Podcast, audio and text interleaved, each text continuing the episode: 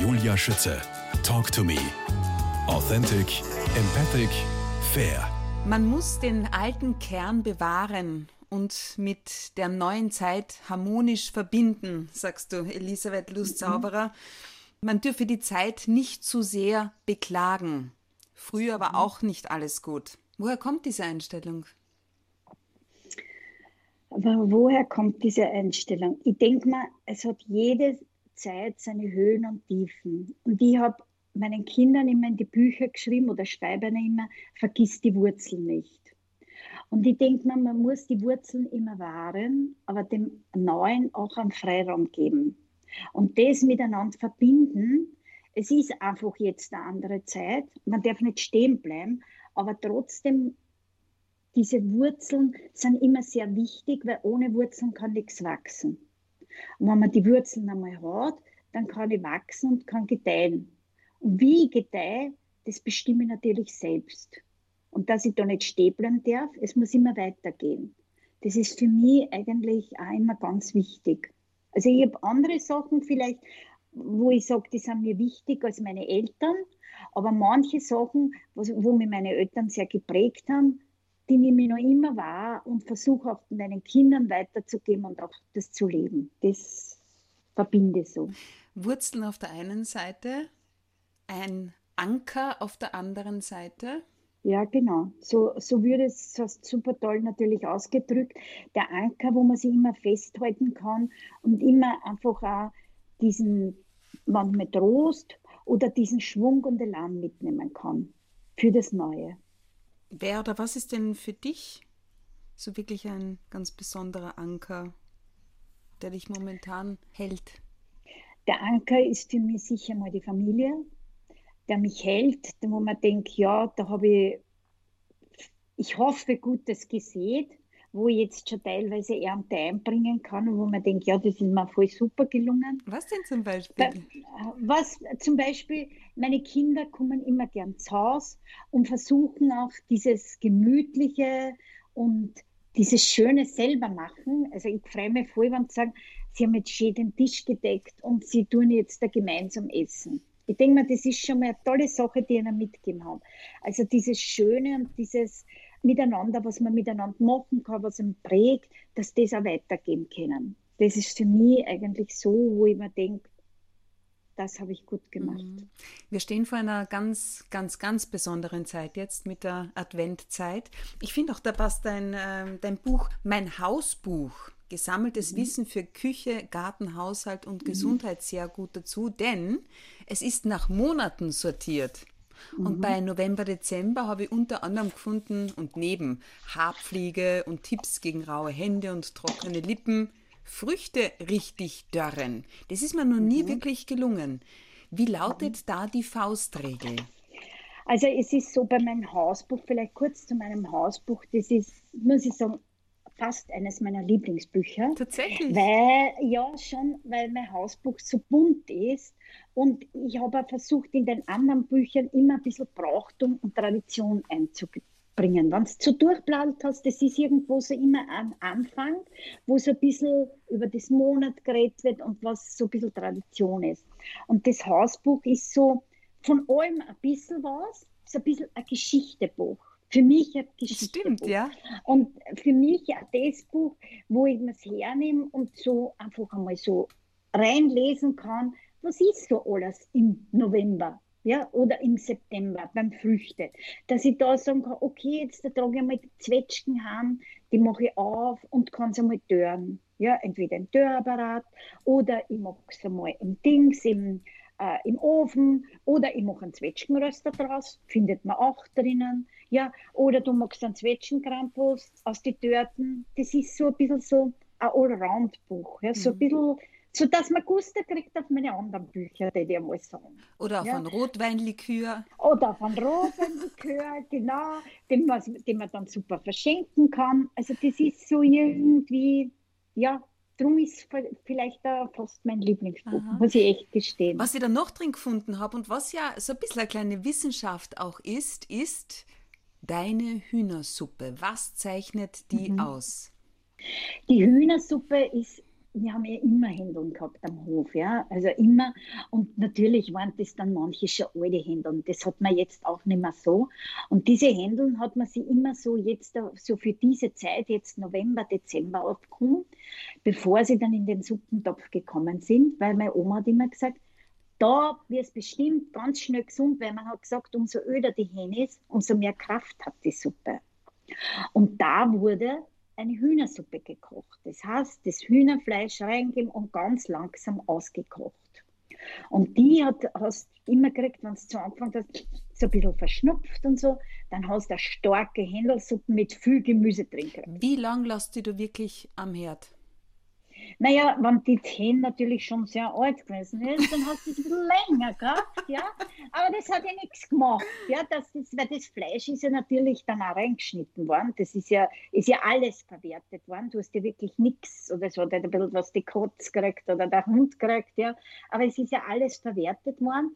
Und ich mag es jetzt noch sehr gern, so eine Hühnersuppe. Der Koch ist natürlich nicht so lang, ja. Wie lang? Sag Und mal, ich weiß, dass du immer noch Gefühl machst. Na, immer, also ich mag die Händelsuppen lasse ich so ganz langsam ziehen, so eine Stunde, was okay. ich tue, so ein bisschen stirren, also eine Stunde mit dem Gemüse so langsam drin.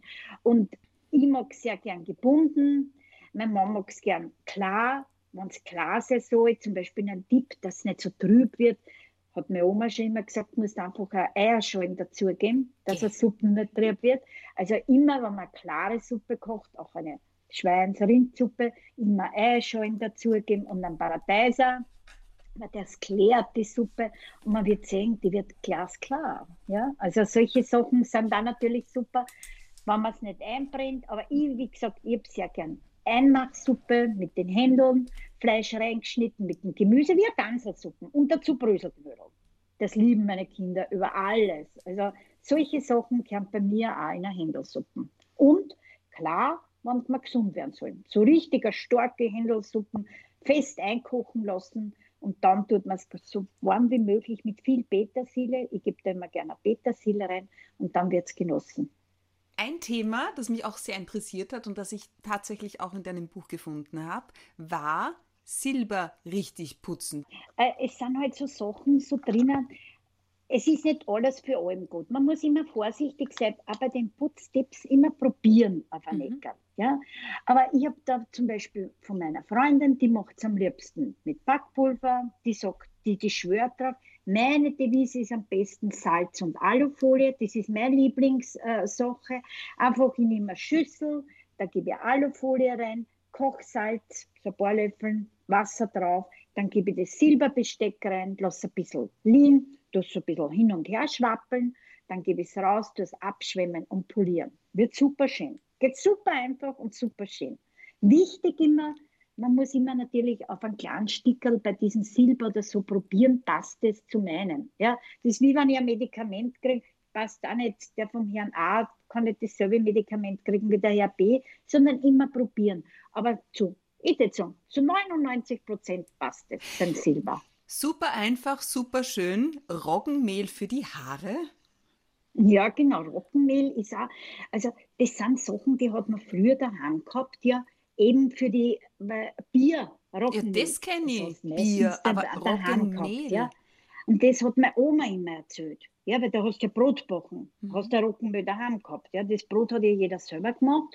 Und solche Sachen habe ich eigentlich von meiner Oma so noch im Ohr, ob das jetzt für jeden passt, eine andere Geschichte, aber einfach ausprobieren. Na, wie tust du das drauf, das Rogmehl und dann nein, ich tue, ich es einfach ein bisschen vermengen mit dem, mit dem Wasser, ja, und tue es mir dann so einmassieren. Halt wie ein Balsam. Wie lange ja, lässt du es drin?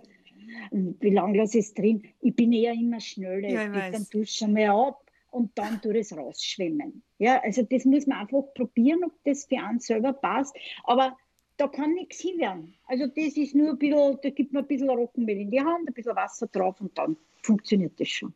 Unglaublich. Deine Lieblingsputzsachen sind Essig, Haarshampoo, Gebissreiniger, Nylonstrumpfhosen, mhm. Mikrofasertücher und Zahnbürsten. Mhm. Sonst mhm. hast du nichts daheim. Nein, oh, na, das stimmt nicht. Nichts daheim würde ich nicht sagen. Aber zum Beispiel Nylonstrumpf ist eine Sache, die immer passt. Ja. Jetzt, weil wir gerade im November, Dezember sind, ein Nylonstrumpf kommt einfach auf den Nudelwalker. dass kein Teig bleibt. Kleben bleibt Nein. und ich brauche nicht viel Mehl. Also das passt super. Oder ein Nylonstrumpf ist bei mir im, beim, im Schuhputzkastel. Weil polieren, muss probieren, polieren mit Nylonstrumpfhosen, voll super toll. Oder wenn ich so Fenster putze, jetzt habe ich die Fenster putzt und man schaut und denkt, äh, da ist noch so ein bisschen ein kleiner Strich, gehst mit der Nylonstrumpf her und tust wegpolieren, zerkratzt nicht und wird erschienen. Also das ist so Nylonstrumpf, das hat jeder und das muss überall Unglaublich. Elisabeth Lustzauberer, jetzt haben wir so viel sauber gemacht und gelernt. Also, wir von dir. Lust auf was anderes? Lust auf was anderes. Welche Lust? Ich habe immer Lust auf was anderes. ja, was wäre denn das? Was tust du für dich? Nehme ich jetzt wirklich einmal nur für dich. Mhm, mhm, okay. Also ich gehe sehr gern mal raus. Ich, es klingt zwar lustig, ich tue irrsinnig gern mit dem Auto fahren, so ganz langsam durch die Gegend, mache ich auch gern, obwohl es nicht sehr umweltschonend ist, aber wir am Land brauchen halt meistens Auto und wenn ich wohin fahre, auf irgendeinem Vortrag oder Seminar, dann schaue ich immer, dass ich keinen Stress habe, sondern fahre auch so durch die Gegend, dass ich das um mich auch sehe. Also ich fahre sehr gern Landstraße und nicht so gern Autobahn, mhm. wenn ich Zeit habe. Was ich auch gern für mich tue, ich tue gern Radl fahren, ich gehe einfach gern in die Natur. Ich tue gern Bücher schmökern, von Kochbüchern über, dazu schaue ich so ganz gern nach, also in einer Buchhandlung, das tue ich auch ganz gern. Ich treffe mich irrsinnig gern mit Leuten. Ich bin ein Mensch, der total gern mit Menschen ah, ist. Wie, geh, wie gehst du derzeit damit um, dass das ja nicht möglich ist? Mm, Kiefelst du ein bisschen dran? Ja, ja, ja, schon. Also ich brauche schon die Menschen und darum liebe ich auch meine Kochseminare, mhm. weil ich einfach das gern mache. Ich mache gern mein Fernsehen, mein Radio, einfach wenn ich Kontakt habe, das ist für mich ganz, ganz, ganz, ganz wichtig, muss ich, muss ich echt sagen. Und jetzt genieße ich halt momentan meine Familie, mein Enkelkind und versuche mich so halt und durch Kastel ausräumen und so wie jeder, jeder, jeder halt in der Zeit und versucht und immer und immer Nylonstrumpf wahrscheinlich über der ja, Schulter. Genau. Versuche solche Sachen zu machen. Du, du gehst ja. ja in deiner Rolle als Großmutter komplett auf, gell? Was liebst du so ja. daran? Ja, es ist das erste Enkelkind, was ich jetzt einmal habe. Das mhm. ist natürlich na, sicher, Wie alt? Ein ganzer, ist jetzt ein Jahr und es ist halt so, das wäre auch untypisch, wenn das nicht so wäre. Es ist halt momentan unser ganzer Sonnenschein und äh, man schaut halt, was heute schon kann und was morgen kann und wie sie lacht und wie sie anfängt zum Gehen jetzt. Und sie ist eine ganz eine lustige, muss ich sagen. Und ja, das ist natürlich ganz was Schönes. Weil wir über die Familie uns gerade unterhalten, teilen die dein Interesse für, fürs Kreitlach, für die Lebensmittel? Kommen die da ganz nach dir? Ja. Ja, ich habe da wirklich sehr, sehr großes Glück, dass alle Kinder gerne kochen, gerne essen und gerne genießen. Und das sind sehr kritische. Und mein, eigentlich mein drittes Kind, was ich dazu gekriegt habe, ist mein Schwiegersohn. Und auch der tut gern mit Lebensmitteln. Er kocht irrsinnig gern, isst auch gern, aber ist ein ganz, ganz großer Kritiker und muss immer nur das Beste, die besten Lebensmittel. Also das weiß er. Und er hat ja so in diese Richtung beruflich entwickelt. Er hat eine Würzsoße kreiert mit wirklich österreichischen Produkten, also mit Süßlubinen, mit Hafer und mit Salz. Was? Mit Süßlubinen? Süßlubinen, genau. Und Hafer und Salz und macht da seine österreichische Sojasauce. Also Nein. ganz ein mutiger Schritt. Ich freue mich für ihn, dass es wirklich gut ankommt, dass die Leute das auch annehmen und das sehen, dass wir eigentlich in Österreich so tolle Produkte haben. Wie heißt dieses Richtung. Produkt, Elisabeth? Wo dieses Produkt ist die Wiener Würze. Wiener Würze? Ja, Wiener Würze vom Genusskorn. Weil mein Schwiegersohn ist der Severin Karl, also der Karl Severin eigentlich. Und darum ist der Genusskarl geworden, weil er wirklich ein Genussmensch ist. Das stimmt auch. Also er lebt, er, lebt diese Sache auch. Und er hat jetzt schon eine zweite Würze, die Tiroler Würze, die einfach geräuchert ist, also mit einem Geschmack von einem Buchenholz, auch ganz interessant zu Gemüse, also zu solchen Sachen zum Abschmecken. Wirklich ein tolles Produkt und er ist da auf einem guten Weg und das passt so toll in unsere Familie. Ich wollte gerade sagen, ihr seid unglaublich. Ja. Spannende ja, also Familie. Lebensmittel sind uns wichtig und das passt voll gut dazu. Apropos Freude, neben dem Räuchern, habe ich gelesen, gibt es auch einen Brauch, der dir besonders gut gefällt und es handelt sich dabei um die Schlankeltage. Nicht mhm. zu verwechseln mit Schlanktage. genau. Die Schlankeltage, die sind bei uns immer so gewesen, so zwischen Weihnachten und dem nächsten, also Feiertag, wo du halt so ein bisschen die Arbeit ruhen hast lassen. Du hast einfach die Arbeit ruhen lassen und hast Besuche gemacht, du bist in die Weinkeller gegangen. Also das ist nicht mehr so momentan so, aber dieses Besuche, Abstatten von Verwandten, einfach diese, äh, diese Familie wieder leben lassen, glaube ich, diese Freundschaften wieder leben lassen, dazu waren die Schlankeltag da. Und das ist eigentlich im Weinviertel gibt es das schon bei uns, diese Schlankeltag, waren natürlich auch anders als bei meiner Großmutter diese Schlankeltag waren. Ja. Ja, Schlanktage gibt es bei dir nicht wirklich. Wenn man ein Buch hernimmt, da gibt es Rezept für Restekuchen, Bratenaufstrich, Omas Wein kocht. Das ist ja unglaublich. Nein, Darum bei mir ist es immer ein Kampf mit den Kilos. Also das ist immer einmal auf, einmal ab. Ganz furchtbar. Obwohl du im Jänner gibt es ja ich ziehe dein Buch da auch herbei. Da gibt es eine Menge zu tun im Jänner. Flecken zum Beispiel von den Weihnachtsfeiertagen loswerden, wie zum Beispiel Rotwein oder Wachs. Wie funktioniert's? Mhm. Genau, Wachs zum Beispiel, das, ich bin so ein Kerzenliebhaber. Ich nicht gern Kerzen, für mich gehört das als Stimmung. Und da tropft schon mal die ein oder andere Kerze. Das heißt, es sind dann diese Wachsflecken und da ist halt wichtig, nicht gleich wegwischen, sondern einfach fest werden lassen. Weiße Wäsche ist immer gut Löschblatt, das können wir noch ganz langsam mit niederer Temperatur bunte Kerzen ist besser in der Kühltruhe, das heißt, die gibt es äh, Tischtuch einmal in die Kühltruhe, lass das wegspringen, dieses Wachs, ja, und dann gehe ich einfach wieder mit Spülmittel oder Gallseife vorbehandeln und dann in die Waschmaschine, dass dieses Fett bekämpft wird. Also solche Sachen habe ich heute halt da reingegeben, weil es das eigentlich fast alle betrifft nach Weihnachten, weil wir eben diesen Kerzenrausch wie ich haben. Dein Lebensmotto, Elisabeth, ist gleichzeitig ein Appell, ein Wunsch. Lautet, ich wünsche uns die Gabe, fröhlich zu sein, mit anderen mhm. Menschen zu lachen und uns über einen gelungenen Scherz zu freuen, ohne ihn überbieten zu wollen. Begeisterte mhm. können andere begeistern. Was steckt mhm. vor allem hinter diesem letzten Satz? Wenn ich zum Beispiel meine Kochseminare oder einfach äh, im Fernsehen das erzähle, dann muss ich selber davon begeistert sein. Das spürt man, das spürt man einfach, wenn man direkt vor mir steht, das spürt man über die Medien.